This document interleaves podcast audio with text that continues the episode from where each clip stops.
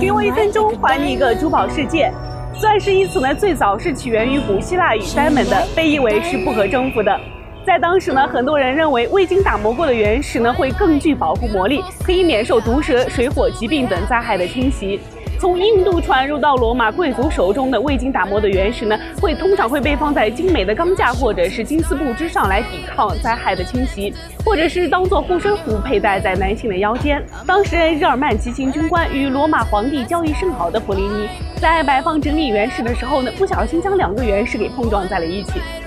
这意外的是呢，碰撞之后的两颗原石呢，露出了掩盖在粗糙表面之下的璀璨夺目的钻石之光。因此呢，普林尼得出了第一个钻石颠覆性的描述，就是钻石里面蕴藏了整个宇宙。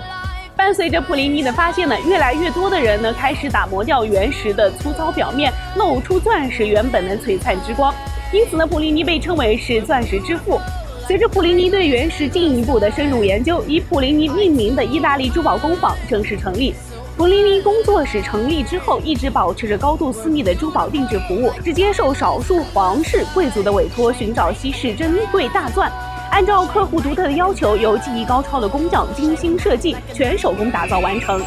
公元七九年，苏维埃火山大爆发，时任海军舰队司令的普林尼在组织救援灾民时，吸入过多海洋气体，不幸毒发身亡。之后，继承者们将他对钻石璀璨光芒特性的研究做进一步的打磨。